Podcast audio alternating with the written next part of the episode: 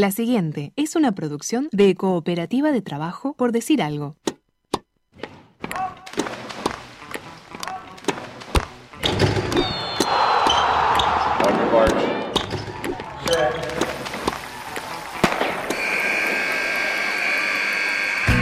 Hay deportes. Y en Por Decir Algo queremos hablar de todos. O de los que podamos desde este momento y hasta las 15. Por Decir Algo. Decir Algo. Temporada 7. Temporada 7.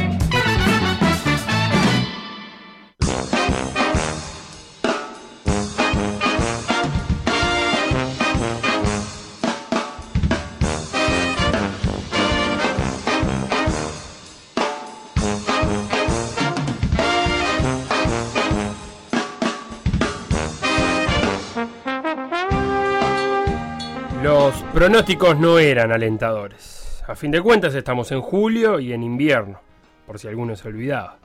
El tema sería el viento. Y como es sabido, a veces sopla a favor y otras en contra. Viento fuerte del mar, deja, deja ya de soplar. La pandemia trajo nuevos horarios y el viernes a las 15 horas parece que quedó fijo en la grilla del campeonato uruguayo. Football Fridays, dirá alguna compañía de marketing o un tuitero pretencioso. Progreso recibe a Boston River, el paladino otra vez un día gris de viento. Son dos equipos de lo que miran la tabla del descenso desde antes de arrancar el campeonato. Y es un partido que no pasará a la historia por su juego, pero los partidos trascendentales no están hechos para ser jugados de tal o cual manera. Están hechos para sacar resultados. Se lo llevó Progreso con un gol en las postrimerías del partido. Postrimerías. Curiosa palabra que utilizan los periodistas deportivos rococó. Las últimas cuatro etapas por las que ha de pasar el ser humano. Muerte, juicio, infierno o gloria. Lucas Morales en el 89 hizo que Progreso se quedara con la gloria y Boston River a leer a Dante para ver cómo evitar el infierno. Jornada sabatina, nos encontramos con un invento de la Fórmula 1, clasificación al sprint, le llamaron porque esfuerzo para evitar el bodrio de las clasificaciones convencionales era muy largo. Una carrera de 30 minutos para determinar quién arranca primero y además repartir algunos puntitos. La gana Verstappen en la casa de Hamilton. Un poco se lo hizo saber el británico ni bien comenzar la carrera del domingo. Toque en la primera vuelta, Verstappen fuera de la carrera e ingreso al hospital, Hamilton sanción de 10 segundos y cambio de alerón. Cinco luces apagan. Aquí a la derecha está Verstappen, a la izquierda Hamilton. A ver cómo mueven.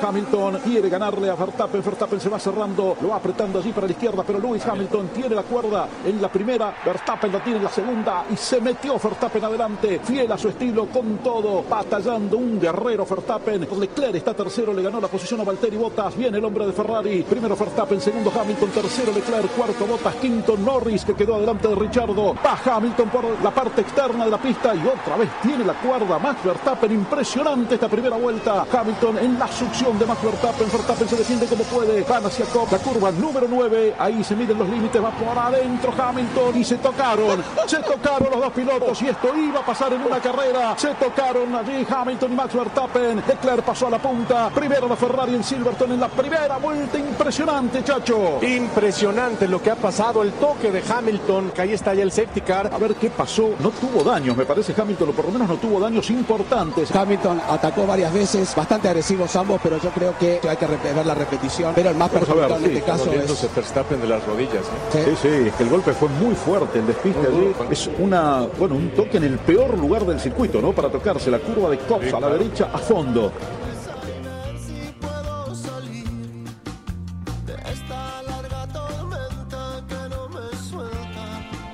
Leclerc lideró hasta la vuelta 50 de 52. A 2 estuvo Ferrari de un triunfo que no logra desde el 2019.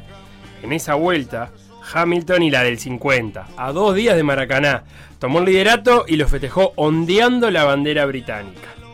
El sábado trajo más vientos, por lo menos en el sur costero de este país, que es justamente donde se juega el fútbol profesional.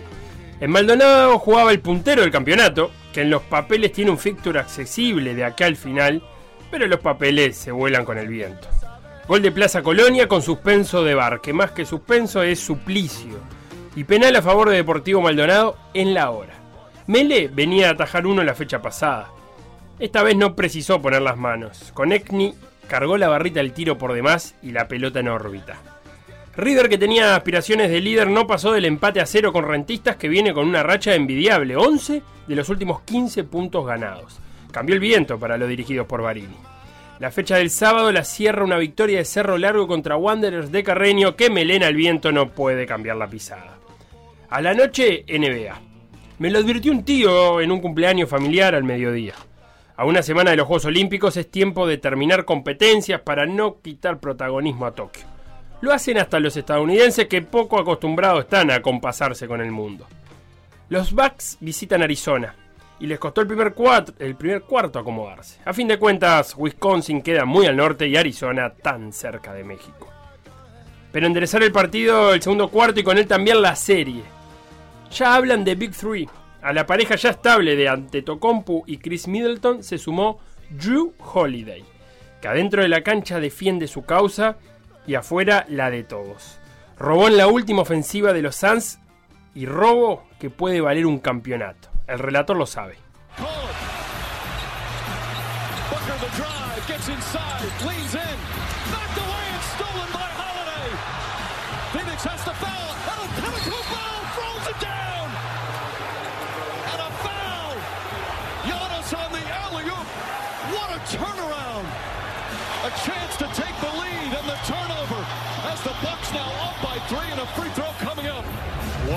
Play by Drew Holiday. Gets into the pitcher, comes up with the strip.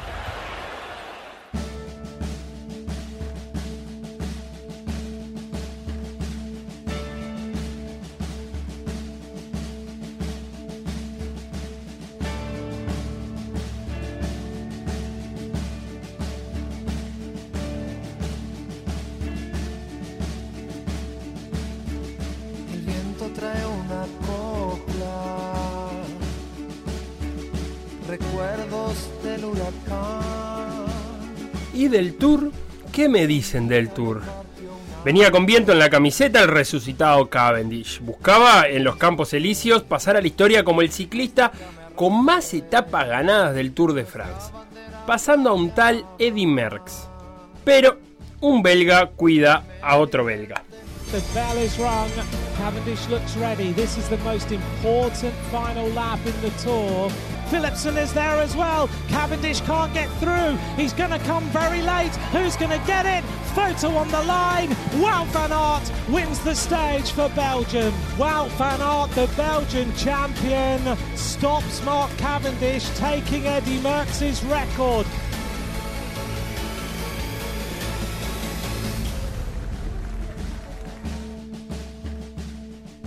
Van Aert, el campeón belga, le ganó una etapa a los mejores escaladores. Luego una crono a los mejores contrarrelojistas. Y ahora un sprint a uno de los mejores sprinters del mundo. Además ahora se va a Tokio, así que a tenerlo en cuenta para las medallas. La general hace rato estaba definida, pero siempre es un buen momento para recordar la animalada que hizo Pogacha. 22 añitos y encadena su segundo tour al hilo. Pinta para inicio de una era. Se escuchará el himno de Eslovenia. Ahí sale. Muy bien. Ahora el título. Primero solo para él. Para el campeón del Tour. Que muestra el leoncito. Para su familia y sus seres queridos que están ahí al costado. Qué Su momento entrenador. de gloria. 21 días para esto, para este momento histórico. Histórico.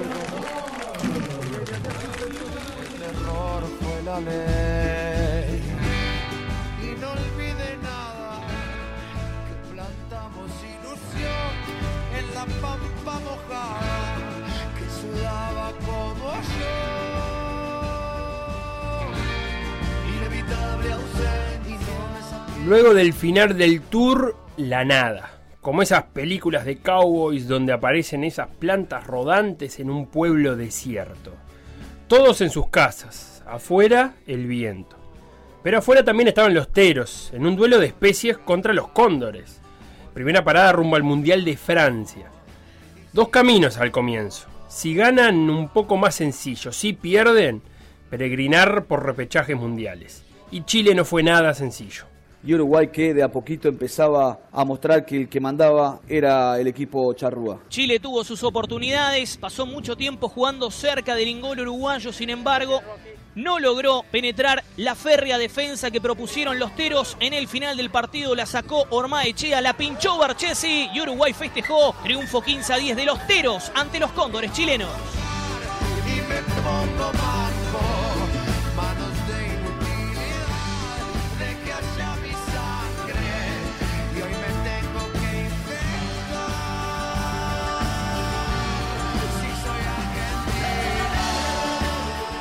Pero nos adelantamos un capítulo, porque el domingo fue más domingo que nunca por una noticia que conmocionó la noche del sábado. A Williams le decían el viejo. Sus compañeros actuales de Villa Teresa hablan que era la alegría del vestuario. Sus compañeros campeones con él en defensor lo recuerdan como un excelente zaguero, pero sobre todo un gran compañero. Y suenan creíble, no son solo palabras al viento. Agustín Lucas forcejeó con él en varios corners.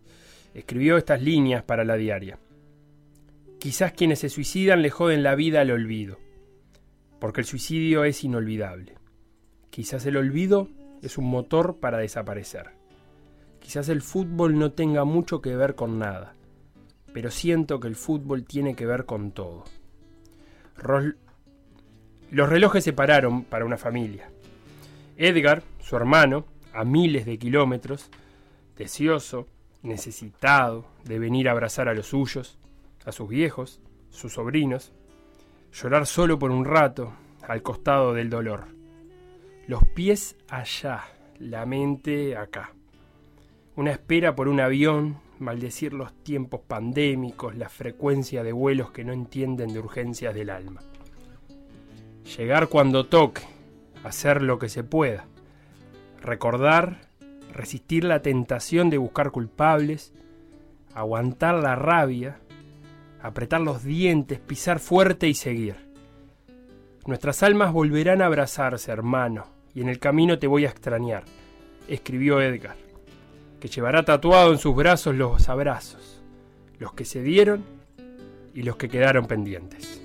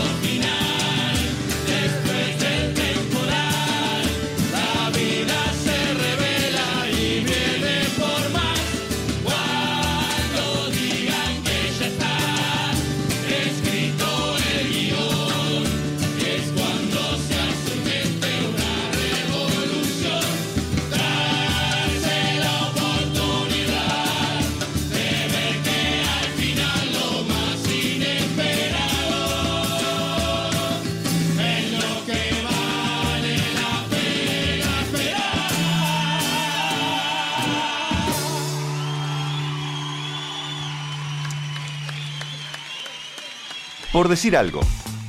Conducción. Felipe Fernández. Sebastián Moreira. Y Facundo Castro. Producción y edición. Conrado Hornos. Todos los deportes. En Por decir algo.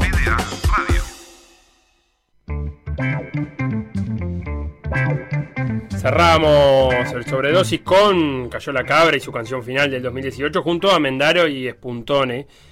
En recuerdo de Williams Martínez, eh, fallecido el sábado, zaguero, campeón con defensor.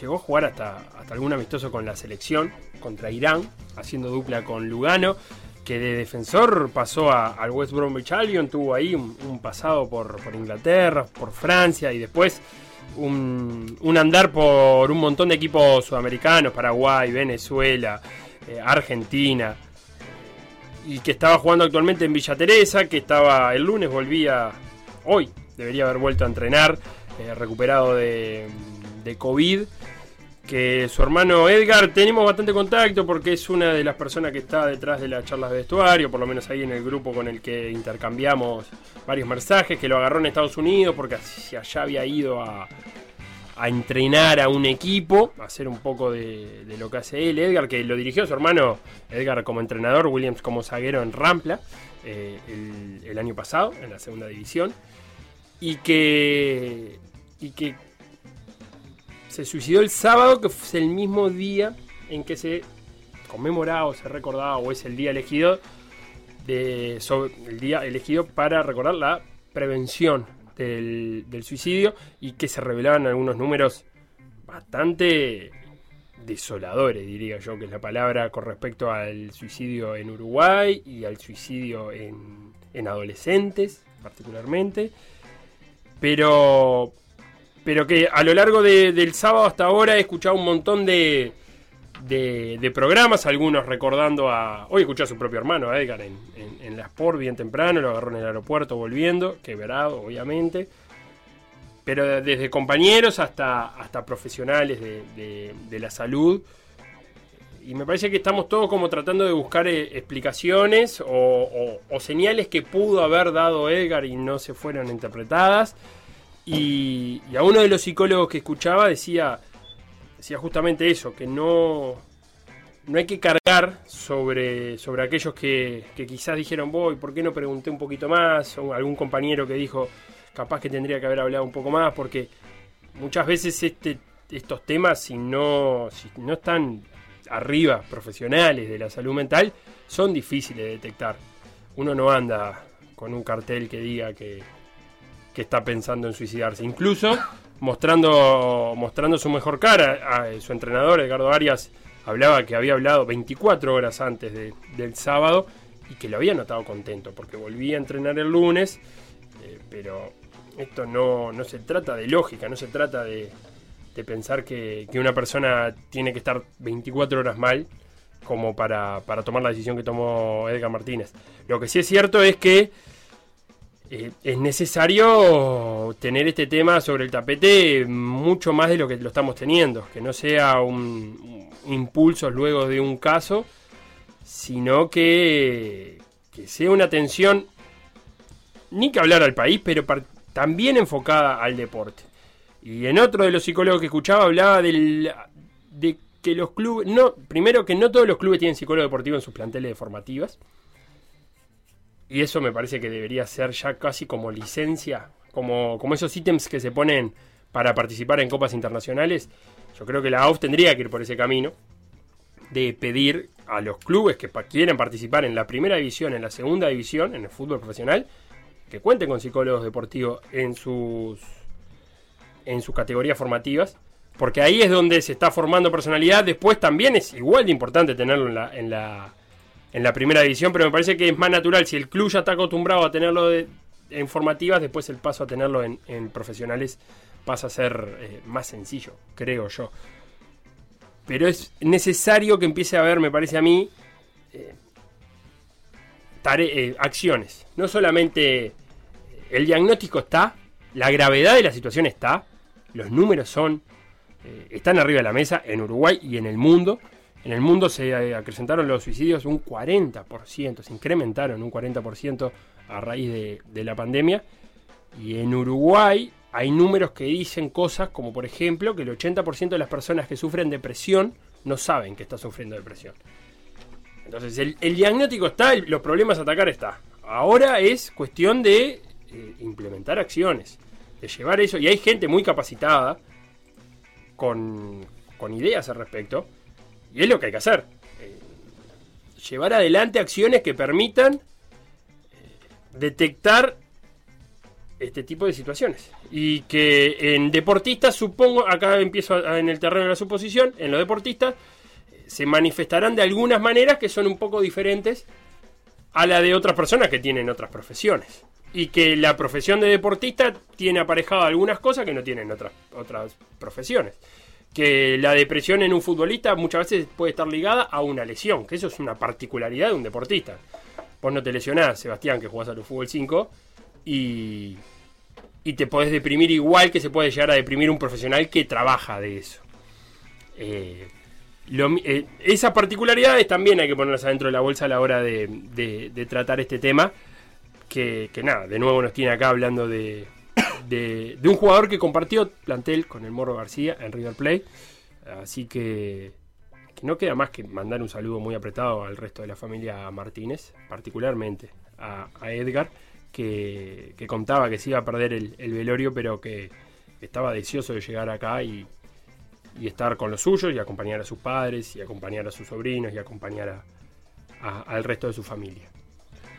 Perfecto, Felo, sí, este 8 de cada 10 personas que se suicidan son hombres y tiene cierta prevalencia este, en, edades eh, como la que tenía Williams y, y un poco menos, o sea que este, eso es parte de los datos que hay que tener en cuenta a la hora de, de evaluar una situación. No, no sé, creo que, que no hay que este, no, no es un momento como de sacar conclusiones, lo que sí me parece que está bueno.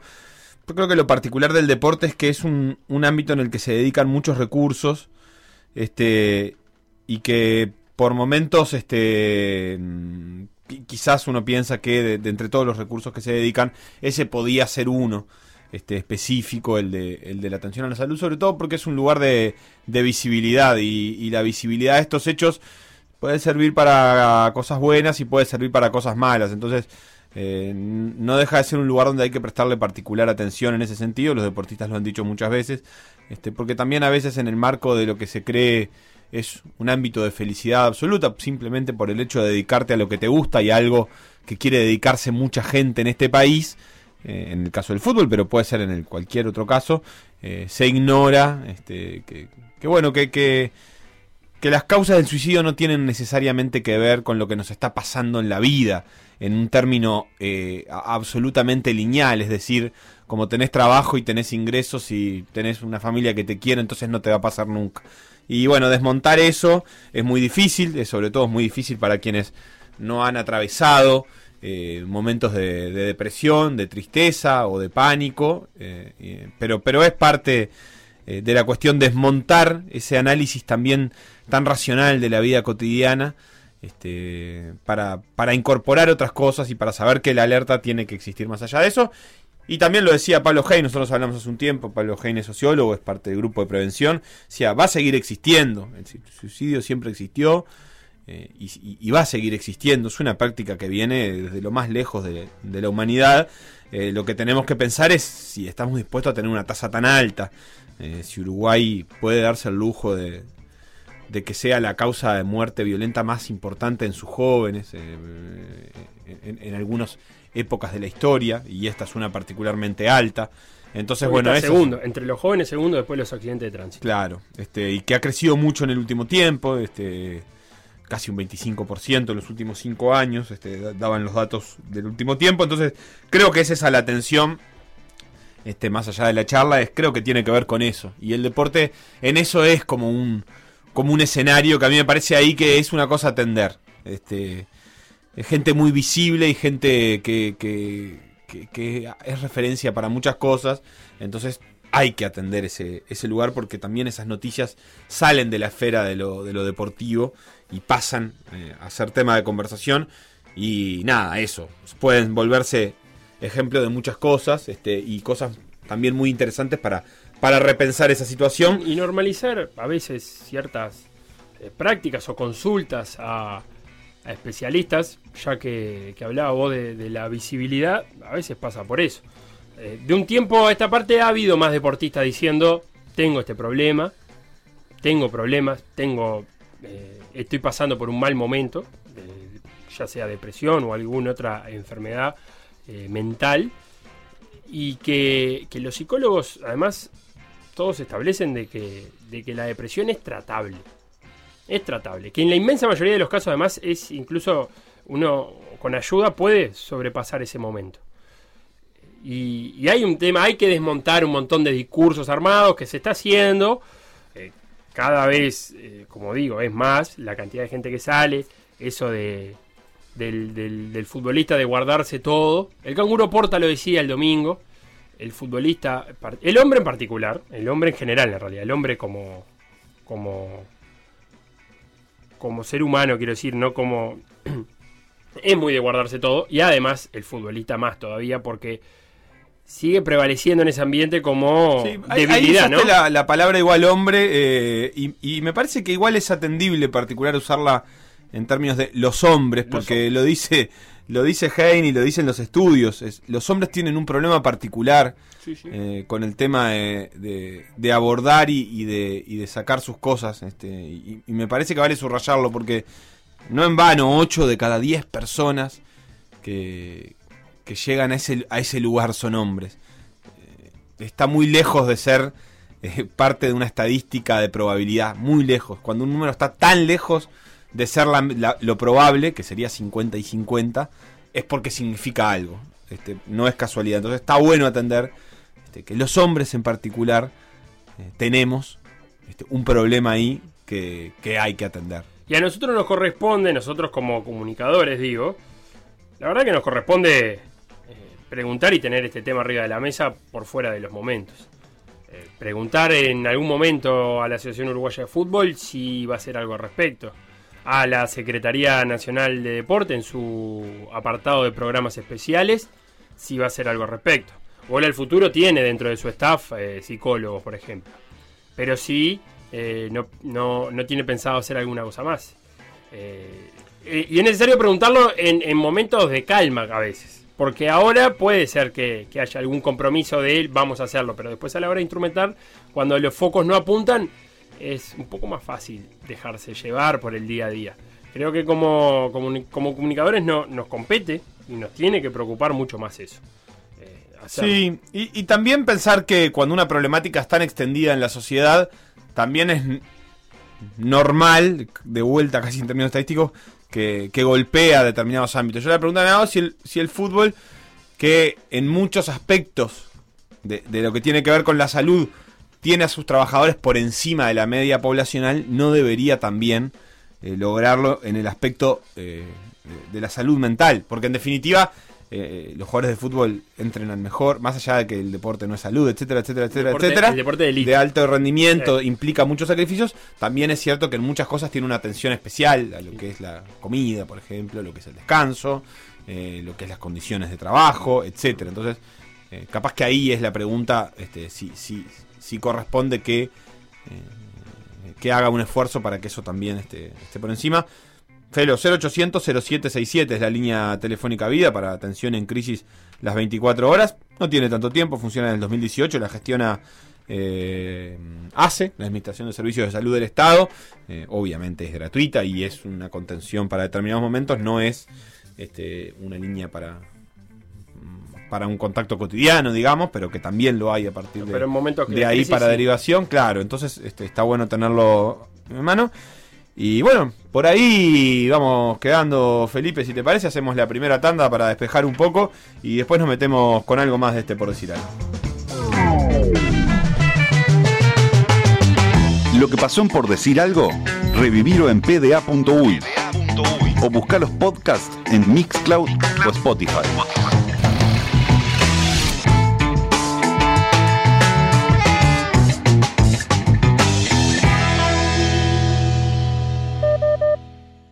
Radio en M24, m24.com.uy, pda.uy.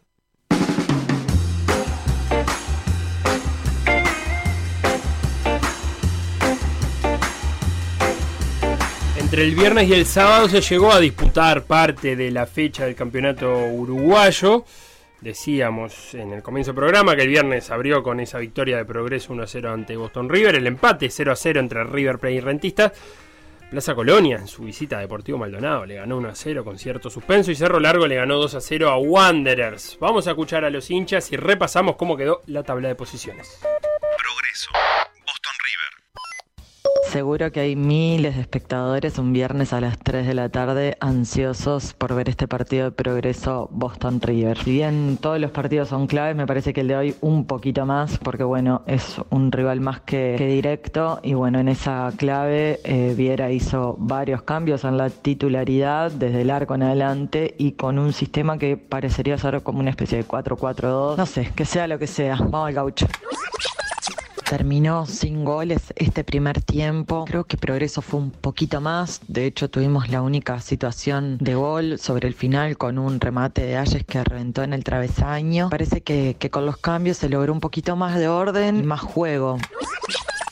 Ah, de no creer, 87 minutos, gol de progreso. Increíble este gol de Lucas Morales. La defensa de Boston River se quedó tomando el té terminó el partido y ganó Progreso. Única reflexión que me merece, tenemos los tres puntos y los precisábamos mucho. No quiero hacer ningún comentario ni crítica que oscurezca un día que tenemos de festejo. Vamos arriba al gaucho.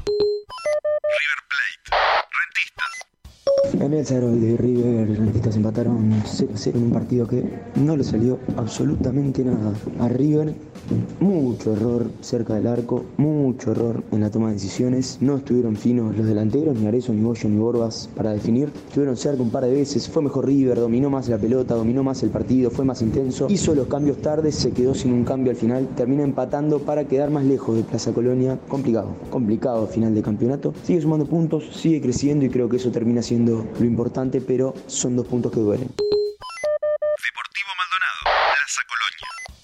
Bueno, partido clave, Deportivo Plaza en el campus. Recibimos al único líder del campeonato, buscando recuperarnos después de dos derrotas feas, duras. Esperemos que hoy el equipo se recupere. Y hoy con cambio de esquema va Paladino, Darias en el carril derecho, línea de 5, Toledo suelto arriba, acompañando a Mosquito, a ver qué sale de eso. Bueno, un embole atómico el primer tiempo, 0 a 0. No pateamos al arco, tampoco Plaza, fue una cosa de loco, ¿no? Eh, muy desconectado el medio de los de arriba, queda aislado Toledo con Mosquito y poco han podido hacer.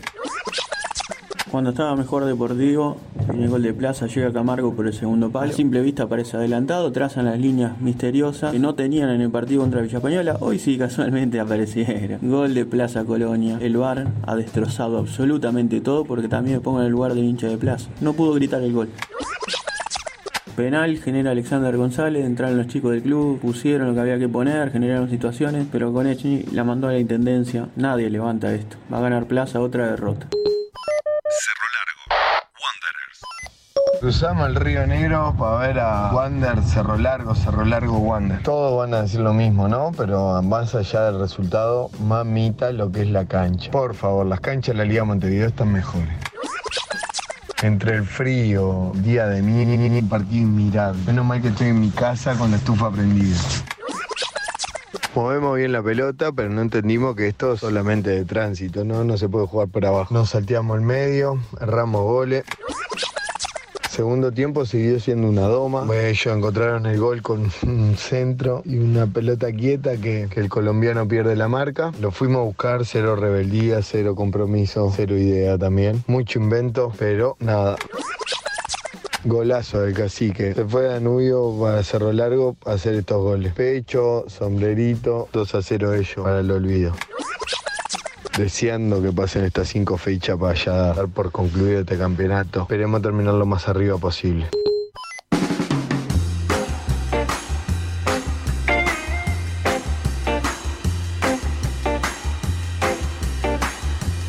Queda por disputarse el fin de semana que viene el partido entre mm, Sudamérica y Fénix. Eh, ¿Estoy diciendo bien? Sí, Sudamérica y Fénix, Torque Cerrito, Liverpool, Peñarol y Nacional con Villa española. Eh, las posiciones en este momento marcan que el torneo de apertura tiene un único líder, que es Plaza, que tiene 26 puntos. River tiene 21, esos con 11 partidos jugados. Con 10 partidos jugados Nacional, eh, que tiene 20. Liverpool, que tiene 19. Torque 18 y Peñarol 17. Hasta ahí, y son bastantes, te diré, los que están en el pelotón de arriba, digamos. Yo no sé si peleando el título, pero en el pelotón de arriba, porque Rentistas con 15 ya tiene 11 partidos, Cerro Largo con 14 tiene 11 partidos y Wanders con 14 también tiene 11 partidos. Así que hasta ahí eh, el apertura, los que pelean el apertura. El sábado van a jugar Sudamérica y Fénix y también eh, Montevideo City, Torque y Cerrito. Sábado 15 horas para la IASA con Fénix, 19.15 para Torque con Cerrito. Y el domingo tal cual estaba armado para el domingo pasado, a las 15 horas Liverpool Peñarol y a las 18 Nacional Villa Española y ahí sí se cerrará la fecha 11 de, este torneo de apertura. Como decía Seba, importantísima la, la victoria de progreso contra Boston River, porque lo, pasa en la tabla del descenso eh, y además... Eh, eh, también termina, termina pasando a algunos de los equipos que vienen de, segunda división, a Sudamérica, por ejemplo, y queda, queda muy, muy cerca, tiene muy cerca del promedio de Cerrito, progreso. Sí, de hecho, si pierde mm, eh, Cerrito con Torque, quedarían iguales, con un punto, porque Progreso tiene 48 puntos en 48 partidos. Sudamérica tiene 10 puntos en 10 partidos, Cerrito tiene 11 puntos en 10 partidos y le queda disputar ese partido. Así que si pierde Cerrito también lo estará alcanzando. Yo creo que es buena noticia para Progreso que los tres que vienen de la vez se entreveren, porque el escalón después de los que siguen en primera división es Deportivo Maldonado con 10 puntos más que Progreso. Sí, más que buena es imprescindible, te diría. No tiene otra alternativa que, entre, que se Porque recortar 10 puntos suena más difícil. Aunque Deportivo Maldonado está, está de andar... Eh, nada, poco, poco confiable. Sí. Eh, pero está, son 10, no, deja de ser un colchón de 10 puntos. Igual los que nombraste vos, además son los últimos de la apertura. Cerrito, Villa Española, Boston River, Sudamérica, Progreso Cerrito y Deportivo Maldonado son los últimos seis de la apertura y son también los últimos seis del descenso. Tanto para lo que dije Progreso también vale para Boston River. A Boston River le, le, le, queda imprescindible que la IASA, Cerrito y Villa Española se entrevieren en el descenso si quiere tener chance, porque también nos separan 11 puntos de, Deportivo Maldonado. El que, el que encajó buena racha fue Rentistas, 11 de 15, está invicto en los últimos 5 partidos. Y con eso un poco que, le puso tierra al descenso, porque acordate que con el arranque complicado que tuvo, eh, estábamos hablando de Rentista como uno de los que estaba peleando en su momento el descenso, pero ahora con esos 62 puntos, 14 más que, los, de, los de Progreso, parece un poco de, tierra suficiente como para, para no tener que hacer grandes campañas, digamos, para salvarse. Le sacó 5 mm, puntos a Progreso en el Apertura. Eh, le agregó a la, a la, distancia que tenía, que no era tanta, y 3 a Deportivo Maldonado, que no es tampoco demasiado, pero le agregó 8 a Boston River eh, en este rato de apertura, lo cual es un montón para, para, para lo que es eh, los puntajes del descenso, para, para las márgenes por lo que se termina definiendo. Eh, es un montón, sobre todo pensando, que ya lo hemos dicho varias veces, pero vale la pena recordar, que no hay torneo intermedio. Entonces, quienes vienen de atrás tienen menos tiempo para, para recortar esa distancia. Exactamente, déjame llevarte a Argentina, que comenzó el campeonato local. Estuve viendo un rato de River Colón, eh, partidazo. Colón quedó con 10 además a los 20 pocos minutos y logró hacerle un segundo gol. Eh, para ponerse 2 a 0. Terminó 2 a 1 ese país, ese país, ese partido, eh, ganando Colón. se habían enfrentado hace poco, ¿verdad? Por la final de la. ¿No fue final esto? No. ¿Semi? ¿Qué fue? Este? Colón cuando sale campeón. No, no, eh, Colón le ganó a Racing. River quedó afuera con Boca. Eh, hubo ah, un Boca River en cuartos de ah, final. semifinales. Eh, razón. pasó Racing y pasó Colón. La final fue Racing Colón 3 a 0 Colón. Colón. Debutó Pablo Montero como técnico de San Lorenzo. empate 1 a 1 contra Arsenal. Independiente 0 a 0. El Independiente del. ¿Lo viste a Sebastián Sosa? Está con pelo. Sí, cambió. Tapó el, el, león tatuado ese. O le puso melena. Él le puso melena, sí, al León. Esto es Felo Primera División. Sí. 2021. Eh, porque si uno entra, por ejemplo, a, no sé, a Wikipedia. Y ve gimnasia platense, por ejemplo. decimos, No, no, sobre todo porque le, le va a parecer que el campeón actual de primera división es Argentina, es Boca, eh, porque en realidad Colón fue campeón de la, Ah, Copa, de la Copa. Diego Maradona, que en realidad finalmente será contada como un torneo de primera edición. Este, no, no, no estoy Pero seguro. como Copa, no como Liga. Eso habían quedado en su momento. Es raro, no sé. es raro. Fue yendo y fue volviendo, pero en teoría, por eso el- no, no tuvo descensos el campeonato anterior. Eh, fue una liga en los hechos porque tuvo mucho, tuvo grupo, tuvo una fase de liga Sí. y tuvo una fase de copa y fue festejada como un título Está bien. de primera división. Vos decís que ahora están pero- conviviendo dos campeones. Está conviviendo Colón como camp- último campeón de del último torneo argentino y Boca como el último campeón de una liga. Es extraño, yo la verdad es que creo que el campeón argentino es Colón y creo que todo el mundo lo está entendiendo así, pero me parece bien. Uy, pero vos sabés el lío que va a ser en años esto. Sobre todo, Porque ¿sabes ahora lo tenemos claro, pero creo, creo que Boca aparte es bicampeón. Sí, además. de liga. Entonces eh, iría por su primer tricampeonato si gana este. Sí. Pero en realidad en el medio Boca ya ganó otra copa. La copa, Sí. un formato extraño que La hubo de Copa de copa la reanudada, no sé qué. qué cosa. Claro, y además en el medio ganó Colón. Entonces en realidad el título este que le aparece a Boca en, en Wikipedia, por ejemplo, tiene como dos años. Pero al va mismo a tiempo va a querer pelear. Si se acerca al final, va a decir, no, yo es mi tricampeonato, que no, no me lo gané nunca en la historia. Entonces lo quiero pelear. ¿Algún Este, equipo fin. Sí. River y River. creo que Racing también. Eh, Boca que- Colón es el campeón argentino, eso bien. vamos a decirlo así, del único torneo que se disputó últimamente en Argentina. Boca em- empezó su andar con un empate ante Unión de Santa Fe. Los otros resultados: Estudiante le ganó 3 a 0 a Sarmiento, Patronato 2 0 al Dosivi, Newell's 3 a 2 al Talleres del Cacique Medina, Lanús 4 a 2 Atlético Tucumán, Gimnasia empató 2 a 2 con Platense, Vélez y Racing empataron 0 a 0, Huracán 2, Defensa y Justicia 1. Te queda larga la- eh, porque estás acostumbrado. ¿Vas a leer los 25 equipos? Estás acostumbrado a, a Uruguay y te queda un poco larga. Y no, cierra hoy la etapa con dos partidos: Central Córdoba Banfield a las 6 de la tarde y Godoy Cruz Rosario Central 2015. Ya tendremos tiempo de acomodarnos con el, con el campeonato argentino. Sí, hay que hacer una guía, Felipe. Hay que hacer una guía, ¿no? ¿De qué esperar de cada equipo? ¿De qué esperar de cada equipo? Sí, sí, porque es aparte... medio, pero a veces es difícil de pronosticar el campeonato argentino. Bueno, pero ¿qué tiene que ver? Porque Pero ¿qué esperamos parece de que los le- equipos? Y, pero le podés contar a la gente este, No, a mí me uruguayos que juegan. Sí, no, me tenés que contar muchas cosas. Por ejemplo, Todo. sí, sí, me tenés que contar, por ejemplo, qué pasa con Central Córdoba. ¿Quién está? ¿Hay alguien conocido? En. Central Córdoba, eh, bueno, no sé. Ah, eso es es lo que una buena pregunta. De Central Córdoba es el equipo de Santiago del Estero, eso Sí. para empezar. Al- en a pesar de que se llama Córdoba, ¿Sigue es- Gago? De técnico era Gago el técnico Aldo Civi, ¿no? Sí, tenés sí, que. Esta cosa, hay, hay que actualizar todo. F5. Lo que hay en. ¿En, ¿En qué? En Central ¿Córdoba? es dos uruguayos. Eso es lo que te puedo decir. A ver. Sebastián Rivas. Ah, ¿está ahí? Sí, eh, hasta la última noticia que yo tuve. El entrenador es el Zapito Colioni, que fue medio pintoresco. El otro uruguayo que está es eh, Federico Anduesa. Mira. Te voy a chequear los dos casos, Ta. pero, pero ta, ta. No, Yo Sebastián te- uruguayos para encontrar en el fútbol ¿Cuántos cuadros tiene Sebastián Rivas? ¿Tiene- No, ¿No no tiene sé. bastante? Yo lo recuerdo en Patronato. Sí. ¿Verdad? En Argentina jugó en varios, eso seguro. Por eso. Este, porque jugó en Lanús y jugó en Central. Por lo menos hasta ahí. Eh, bueno, y el ahí tanque Silva, que ya puede volver a jugar. ¿Dónde está jugando el tanque Silva? El Todas esas cosas Silva. me tenés que contestar. Este, mm, el tanque Silva, ¿dónde volvió? ¿Argentinos? No, quedó libre y no, no fichó de vuelta. ¿no? ah, búsquenle un cuadro. al Después de todo lo que peleó para volver.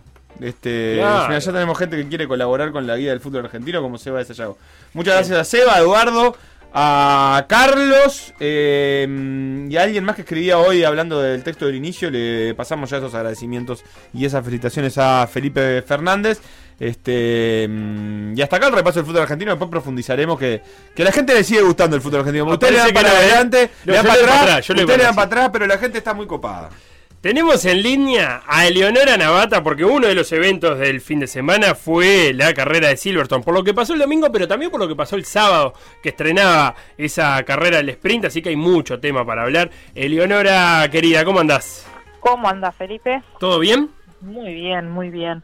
Tremendo fin de semana tuvimos, la verdad. O sea, tuvimos un fin de semana complicado por, por otras cuestiones y Sí. tristísimo también, pero pero bueno, la Fórmula 1 estuvo como on fire todo ¿Cómo. ¿Cómo viste eso del sábado, esa carrera, esa clasificación al sprint? ¿Funcionó? Bueno, ¿Fue más divertida?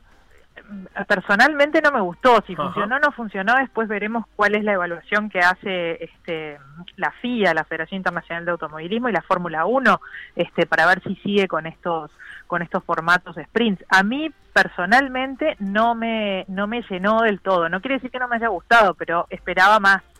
Este, Uh, ¿cómo? Yo no la vi la del sábado, pero ¿hubo adelantamientos? ¿Hubo algo? ¿O como partieron No, quedaron? no, fue, fue la fue la largada y, y poco más. En realidad, este este formato de, de, de- de- de sprint que se le llama cambió un poco la organización del fin de semana. Yo no sé si, si, si los oyentes están este, acostumbrados a hablar de, de Fórmula 1 por, lo que fue la presentación. Este, veo que sí, este, porque fue muy muy muy detallada la- la- la- la- la- los resultados de, que, que hicieron hoy en la presentación. Pero en Fórmula 1 se corre viernes, sábado y domingo. Los viernes en general hay dos instancias de, de pruebas libres que se llama. El sábado hay otra prueba libre temprano y la quali, que es la, la- la clasificación, que se hace en tres tandas, la Q1, la Q2 y la Q3. En la Q1 quedan cinco afuera, entonces este, quedan 15 para la Q2, en la Q2 quedan otros cinco afuera y quedan 10 para la Q1, que es la que define los, los 10 primeros lugares de la grilla, ¿no? de partida. Eh, lo que cambia con, con, la, con, la, con la carrera sprint es que se hace una quali o una clasificación el día viernes de tarde para eh, correr el sábado de tarde o el sábado en el segundo turno eh, una carrera corta de 17 vueltas fue la de este fin de semana eh, y en esa carrera corta se toman los lugares para la largada del domingo, de la carrera del domingo. Ese es el cambio que se hizo en todo el fin de semana, ¿no? De, de- la Fórmula 1. Este año se va a probar en el circuito, bueno, se probó y fue la primera edición, por lo tanto fue una carrera histórica, pues la primera vez que en la historia de la Fórmula 1 se, se, se corre el fin de semana con, con este formato. En Silverstone, que es uno de los premios icónicos de la Fórmula 1, está presente eh, desde que se iniciaron los campeonatos del mundo de Fórmula 1 en, eh, en 1950, o sea, tiene 70 años. Eh, el año pasado este, cumplió 70 años este, este, la- la- el campeonato de Fórmula 1 y se festejó aquí en Silverstone. Y bueno, este año están previstas otras dos carreras más con clasificaciones en sprint, que van a ser la de Monza, otro circuito icónico de la Fórmula 1, y la de San Pablo. Esas son las que están previstas. Y habrá que ver qué pasa en el calendario 2022, si este formato se sigue aplicando o no se sigue aplicando. A mí me pareció un tanto aburrido. Realmente la, la, la largada del, sprint eh, fue interesante, cambiaron las posiciones porque largó eh, Lewis Hamilton primero y Max Verstappen segundo.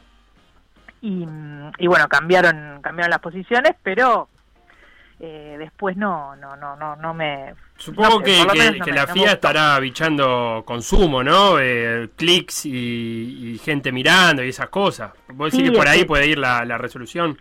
Yo creo que sí, yo creo que lo, lo intentaron hacer para que fuera más emocionante, o sea, tenés, en, en realidad tendrías dos, eh, do- dos este, instancias del, del fin de semana en formato carrera, no solamente la carrera del domingo, la carrera en sí misma, sino la clasificación sería en este formato carrera, y, apuntaban un poco a, ver eso, pero el tema es que esta carrera corta es una carrera sin, sin cambio de neumáticos obligatorios, y, en una carrera de 17 vueltas los haces inclusive con un neumático con compuesto blando, que es el- el- el- el más rápido este, de, de los que se pueden usar en, en piso seco en la Fórmula 1.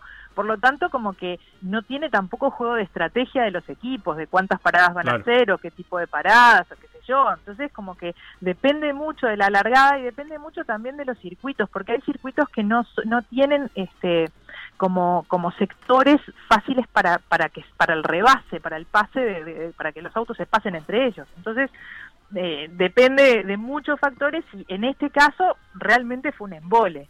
O sea, la largada estuvo buena, hubo un cambio, hubo un switch ahí del 1 con el 2, pero después no pasó más nada. 29 vueltas para rellenar.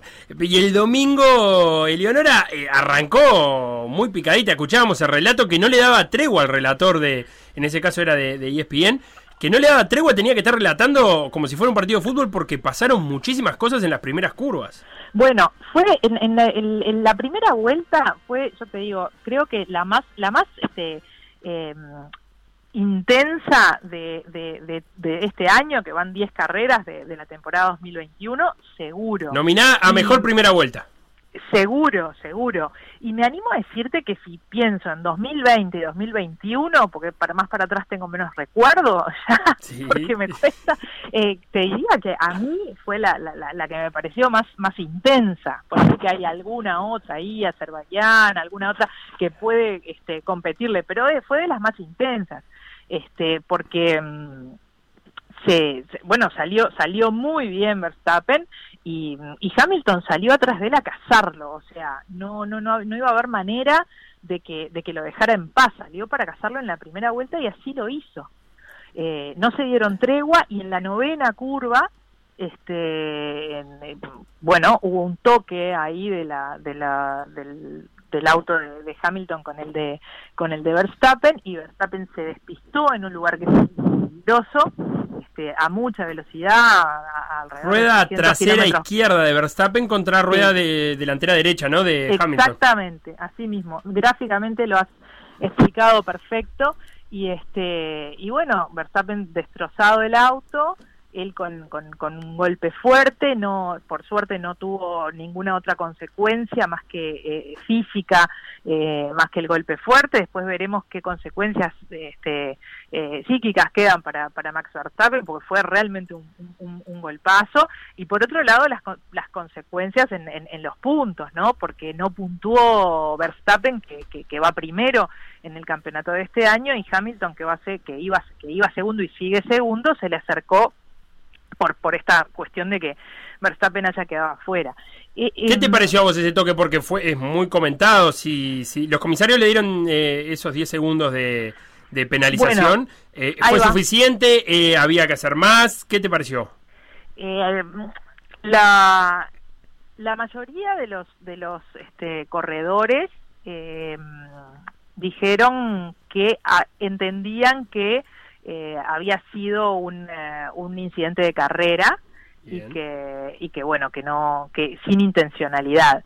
Yo supongo también que porque Hamilton convengamos que ha demostrado en, en- en toda su carrera es el, el- máximo ganador de, de campeonatos del, fundo- del mundo y de carreras en la Fórmula 1 y que eh, en, en- en toda su en toda su, en toda su carrera deportiva ha sido un caballero.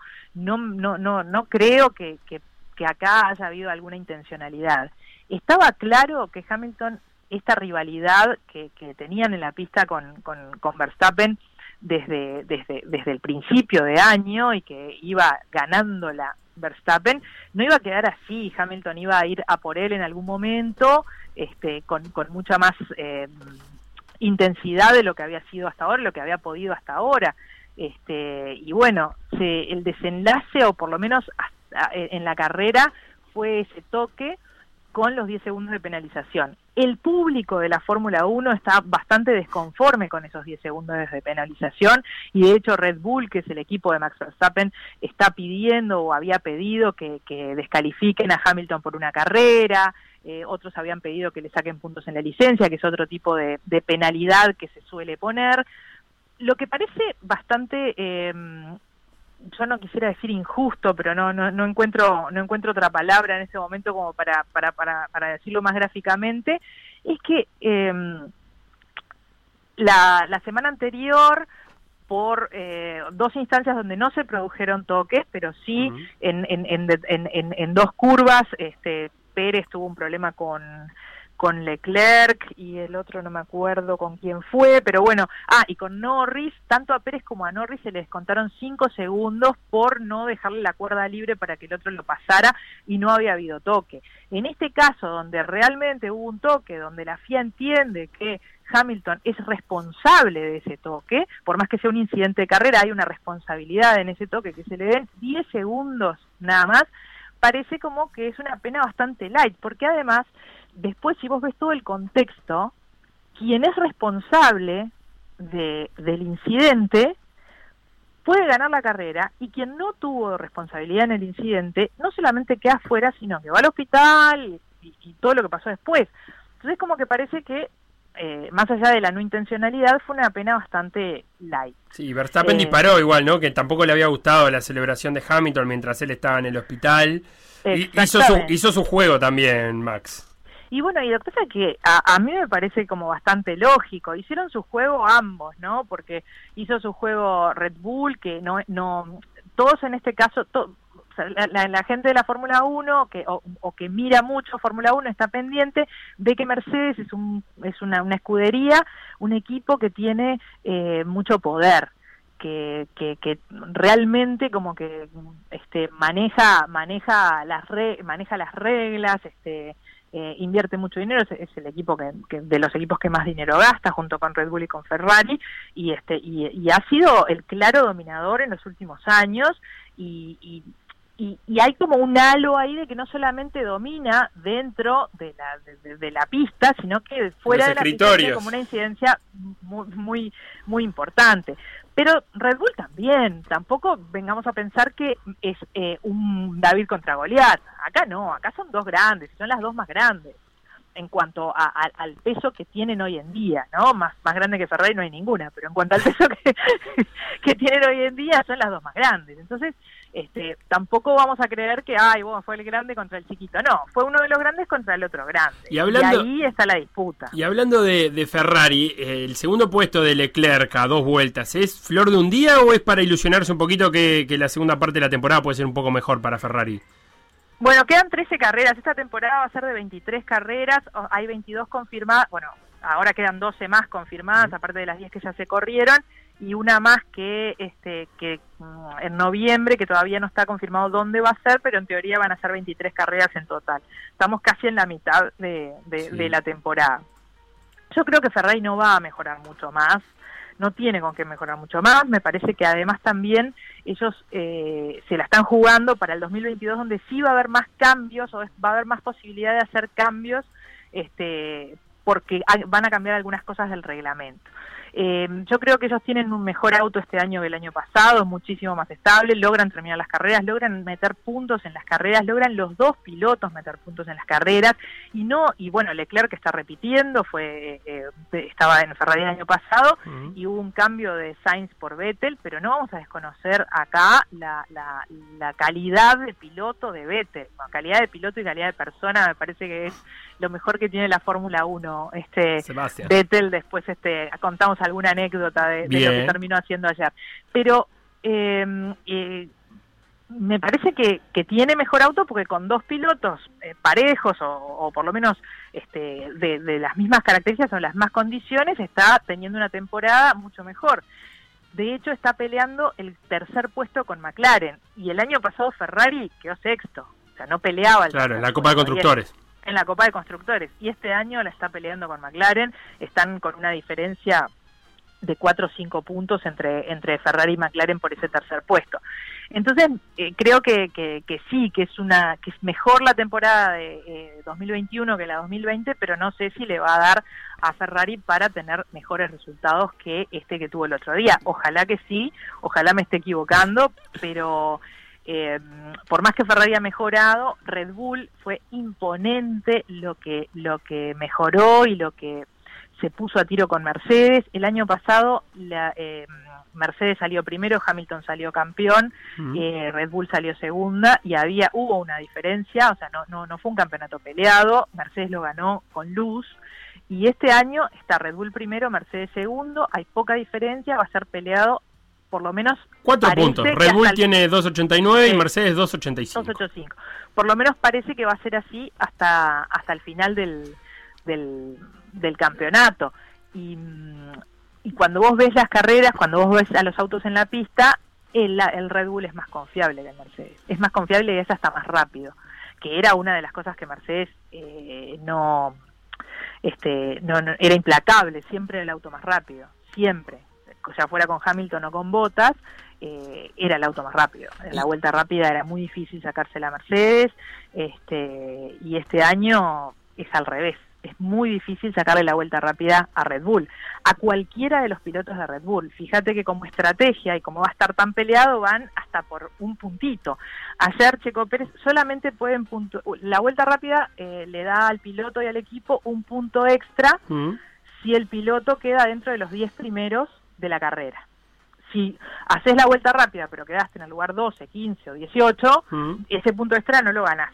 Y no lo gana nadie. Pero no lo gana nadie. Bien. Entonces ayer, eh, cuando faltaban dos o tres vueltas, eh, le meten a Checo Pérez a boxes a ponerle ruedas eh, eh, rojas, que son las blandas, para lograr la vuelta rápida. Checo Pérez no iba a llegar entre los 10 primeros porque había tenido problemas en la largada y largó de- desde los pits y entonces no iba a llegar entre los 10 primeros, pero Red Bull eh, le, le- le disputó hasta ese punto a Mercedes, metiendo a Pérez a boxes y sacándolo con ruedas blandas para hacer la vuelta rápida y que esa vuelta rápida, no- ese puntito no quedara ni para Hamilton ni para Bottas. Y lo terminó haciendo Pérez la vuelta Y rápida. lo terminó Checo. haciendo Pérez la vuelta rápida. Bien, Checo, salvando los muebles. Eh, ah, ¿Hubo algún otro ganador o perdedor de, de Silverstone más allá de, lo que, de los que nombramos? Bueno, yo creo que eh, si bien hablamos de Ferrari, yo creo que para Leclerc fue una buena carrera, hizo todo lo que pudo. Leclerc es, es, un, es un piloto talentoso y que por, por, la, por la época que le ha tocado correr en Ferrari siempre ha tenido que, que defenderse de los rivales y, del auto, de su, de, de su propio auto. Y este y ayer lo aguantó muy bien, este todo lo que pudo y fue muy merecido su, su segundo lugar yo siempre destaco y hace eh, durante toda esta temporada vengo destacando muchísimo el trabajo de Lando Norris de McLaren. McLaren está haciendo un, trabajo súper interesante desde hace ya más de esta temporada, la temporada pasada y la anterior. Están eh, están reformulando el equipo y están apuntando a un trabajo a mediano plazo que está buenísimo, que es un equipo que te das cuenta que siempre va más, que cada, cada, cada eh, semana que pasa el equipo va ganando, va ganando en confianza, va ganando puntos, va ganando velocidad, eh, es, es un equipo que la verdad a mí me, encanta lo que está haciendo con su, su CEO, que es un norteamericano que se llama Zach Brown, que, que, que viene del mundo del marketing, pero ha, ha logrado un trabajo in- imponente al frente de, de McLaren en estos últimos tres años y tienen dos pilotos, uno es Daniel Ricciardo que es como eh, de los pilotos más carismáticos y más Sí. conocidos de la Fórmula 1 y el otro es un jovencísimo eh, Lando Norris que tiene 21 años y que mm, es muy rápido y es muy buen piloto y ha em, cosechado puntos en las últimas 15 carreras consecutivas que ha corrido. O sea, hace 15 carreras que Norris hace puntos. Y eso es eh, para McLaren un récord, haber puntuado, que un piloto de McLaren haya puntuado en 15 carreras este, seguidas. Y eso lo está haciendo Norris, que además va tercero en el campeonato de pilotos. Toda una novedad. Eh, sí, es toda una novedad y, yo creo que es de esos pilotos para, para tener en cuenta y que, y, por lo menos yo lo vengo siguiendo desde el año pasado porque me, había impresionado muy bien y me encantó en la carrera pasada que, que tuvo un duelo con, con Hamilton en la pista porque este iba iba segundo y, y Hamilton tercero, entonces empieza a correrlo para, para cazarlo y para pasarlo y este y le costó mucho a Hamilton pasarlo y estando en carrera este, por, por, por, por la radio Hamilton dice qué piloto Norris y, mm, y bueno de ahí se empezaron a tirar flores no y entre ellos se tiran flores todo el tiempo este pero pero la- el reconocimiento público de, Hamilton a, a Norris como piloto me parece que ah, es justo y además está bueno pues un gran momento que está pasando este el piloto inglés ambos ingleses Hamilton y Norris Eleonora Navata, nos volveremos a hablar luego de Hungría. Bueno, Hungría el primero de agosto, este, mm, ahí después, después de Hungría hay un, un, un parate que es el parate del verano de la Fórmula 1, no se va a correr hasta el 29 de agosto, así que este, después eh, nos volvemos a hablar después de Hungría y después Y sacamos del 29, conclusiones, si entonces. quieren hacemos ahí este una, una puesta a punto antes del reinicio de la, de- de la temporada. Me encantó. Nos vemos.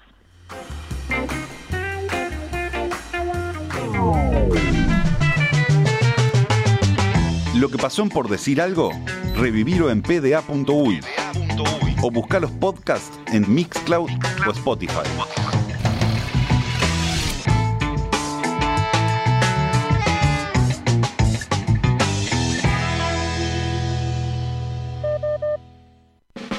Por decir algo, pda.uy. Seguinos en Facebook, Instagram, Twitter o Spotify. Todos los deportes en M24 97.9 FM Montevideo 102.5 FM Maldonado. PDA Radio. PDA Radio.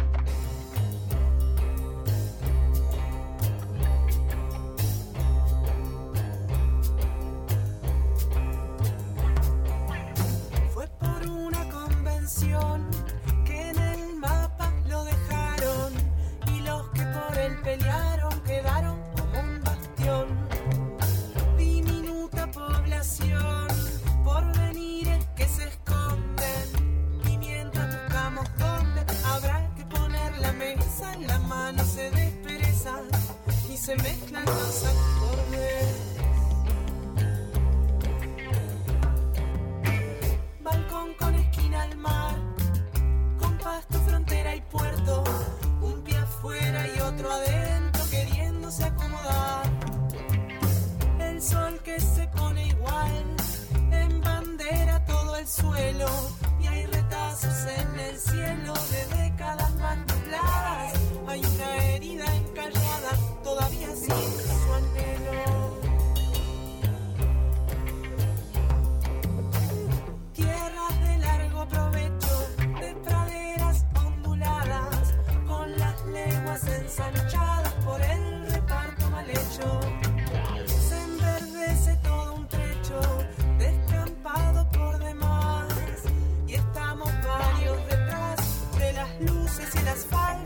Esperando el adelanto de faltas a lo demás. Cuando calma la marea, el río que es como un mar se ensancha hasta delinear el cielo azul que pasea. Si la tormenta clarea, le arrima alguna ilusión y el paisito en el balcón está sentado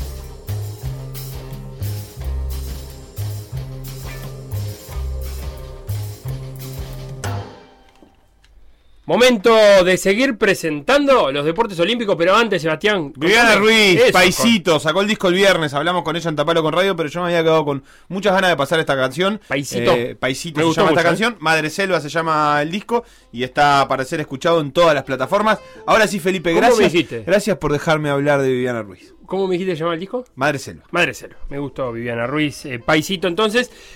El viernes hablamos del remo. De los atletas uruguayos que van a estar compitiendo en remo. Hoy nos toca presentar el judo. Y por más que Facundo está rumbo a Tokio, nos dejó algo. ¿Quién es quién? Uruguay en los Juegos Olímpicos. La llama olímpica está en PDA. Micaela Pramián. Judo. Categoría menos de 81 kilogramos. Mika nació el 26 de enero de 1988. Tiene 33 años. Sus principales logros han sido obtenidos en abiertos panamericanos y de África, competencias en las que acumula 6 medallas, Seis medallas. una de oro, una de plata y el resto de bronce desde 2019 hasta el día de hoy. Esos esfuerzos le valieron el puesto 82 del ranking, que no dice mucho de por sí, pero que se convierte en una clasificación a Tokio cuando lo comparamos con el resto de América y le permite quedarse con un cupo continental a la cita. Mika había estado muy cerca de clasificar a los Juegos Olímpicos de Río 2016, también por cuota continental, pero en la última actualización del ranking se quedó fuera y tuvo que seguir luchando 5 años más para poder llegar a Tokio. La verdad que lo vi y no lo podía creer hasta que me, me lo confirmaron. En PDA hablamos con Mika el día que se enteró de su clasificación. Y nada, la verdad que trabajando ya no cuatro años, o sea, cinco años para Tokio y también bueno para Río, que quedé fuera, pero lo estaba dando todo y ahora lo está dando todo. Y la verdad que me estaba sintiendo muy seguro compitiendo y estoy haciendo las cosas muy bien. Yo estaba muy feliz porque estaba, estaba pleno, ¿entendés? Estoy pleno. Veía llorar, reír, esperar que me digan algo, o sea, no sé. Nada, la verdad que, que genial. Ya está, me lo merezco, entonces estoy muy feliz y a seguir. Micaela Pramián. Micaela Pramián. Judo. Categoría menos de 81 kilogramos. Por decir algo, en los Juegos Olímpicos.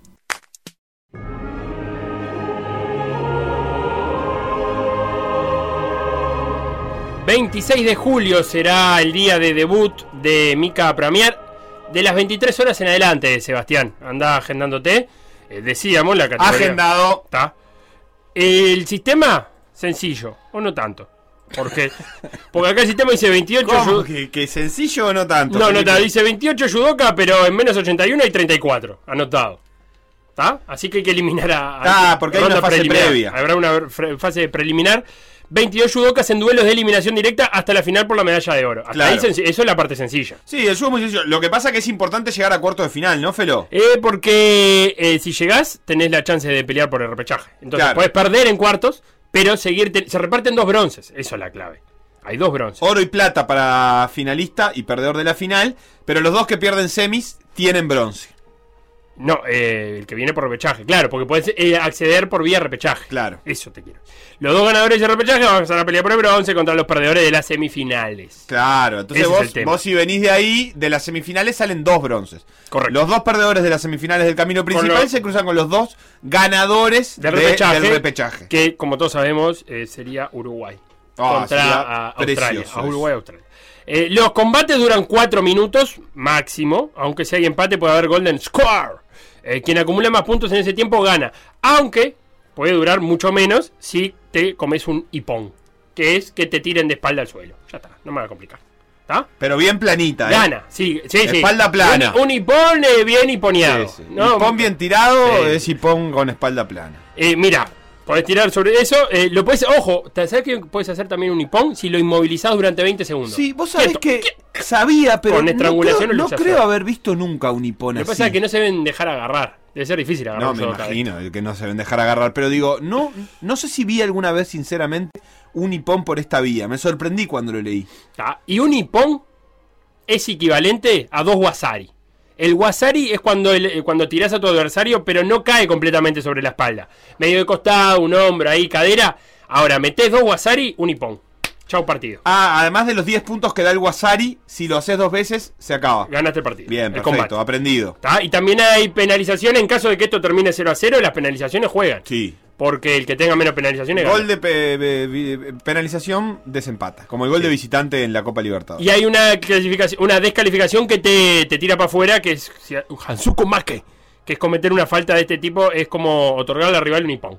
Te pasaste la raya ahí. Te pasaste la ¿Qué podemos esperar de Mika? Y la verdad, si pasa el primer combate es una hazaña. Porque Mika, decíamos, hay una entry list de 32 judoka. 34. 34 judokas, perdón. Y solo 6 tienen peor ranking que Mika. Claro. ¿Tá? Y que eh, obviamente no te van a tocar la primera ronda porque se, se emparejan los mejores rankeados contra los peores. ¿Se entiende? Sí, sí, sí, claramente. Este, eh, igual él este, tiene alguna chance de ganar un- la- el, el primer combate. Pero Tiene que- sí. sería un milagro que gane, por ejemplo, dos. Ya que gane uno sería un montón. O sea, de- sí, estamos hablando de Mika, entra en el ranking mundial como número 82. Y, y estamos hablando que del ranking mundial los primeros 13 van todos, porque después se empiezan a repetir países, entonces se por empiezan a- bandera quedaron afuera. Quedaron afuera, pero los primeros 13 del mundo están todos. Eh, así que depen- dependerá el sorteo lo, cuán difícil es. Difícil va a ser. Depende del sorteo cuán difícil es. Porque, por ejemplo, el número uno del mundo es Matías Case, que es un belga. Pero si yo me voy al 12 del mundo, Cristian Parlati es el último campeón del mundo. O sea, el último campeón del mundo es eh, Cristian Parlati, viene de ser... ¿Italiano? Italiano. Y fue campeón junior, policía, napolitano.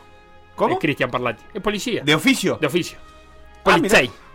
Eh, Cristian Parlati, que lo estuve, lo estuve viendo porque es el último campeón olímpico. Eh, campeón olímpico, campeón mundial. Y me estuve buscando, le dicen pincel. Me hice hincha de Parlati porque le dicen pincel. El, pincel. pa- El pincel Eh, Parlati. Tiene cara de ser el bajista de una banda que gira eh, por balizas en el verano. ¿Sí? ¿No te parece? Eh, puede ser. Sí, eh, ¿Vos decís? Tiene unos labios prominentes. Sí, tiene una boca gigante y tiene un poco de barba, ¿Eh? digo, eh, pelito medio despeinado ahí en rulo, como que se acaba de levantar también. A mí ¿Eh? me parece que, perfectamente podría ser el bajista de los cuatro el viejo ejemplo. Parlati era judoka, entonces ya de chico lo- los metió para el tatami a los dos, son dos hermanos. Eh, y Cristian además eh, le preguntaron por una película favorita y dijo 300. Favorita. por- favorita, porque soy un espartano. Que el, el, el judoka, eh, da, se- avisale a Fantino. Joven. Sí. 23 años. Y le gusta Imagine Dragons. Ah, pelear, ¿viste? tiene todo. Yo también quiero ser hincha de Parlati, Felipe. ¿Viste? Pero Imagine te da para pelear, ¿viste? Si sabes pelear. Qué no- lástima, no. lo puse en la penca olímpica el judo. Ah, ¿no? ¿La corrijo? No, ya No, está. yo te voy tirando. Para mí, uno de los favoritos. Me preguntarás por qué. Y bueno, porque es el que encontré información. Sí, eh, prometo después avisarte algo sobre Tato. Me gusta Tato, que es el número 3 del mundo. eh, que es un georgiano, Grigalashvili. eh, el Tato. Me gustó pinchar también por el Tato. Mira, ahí va a pelear el Tato. Eh, y bueno, nada, decíamos que el primero del mundo es el belga Matías Kase. El 2 del mundo es el israelí Sagi Muki. Luego viene el turco Vedat Albayrak. Y el quinto, un neerlandés. Esos son los cinco primeros de- del mundo en la categoría de Mika Apramian. Em, ¿Cuál es el, Hay otro latino, sí. Emanuel Lucenti, un argentino, es el primer. eh, no, ahí está el brasilero. Eduardo Santos. Porque yo El quiero- mejor rankeado latinoamericano, el me número pongo 24. Muy Está patria bien. grande en los Juegos Ahí Olímpicos. tenés Felo. 24. ¿eh, ¿Puerto Rico te entra en latinoamericano? ¿O vos querés sudamericano? Ni loco. No, Puerto Rico ni loco. No, no, no, no. A cantar con un Residente. mexicano puedo llegar, me puedo llegar a encontrar abrazado a un mexicano, pero, pero no, no, no creo.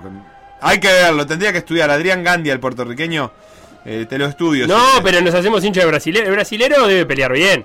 Sí, Andan. Eduardo Judy Santos. Para mí los brasileros andan para estas Sí, cosas. sí, las artes marciales alguna medallita sacan. Sí, Este, no bueno, sé si en ahí esto estaremos. particularmente. Pero bueno, Mika Apramian.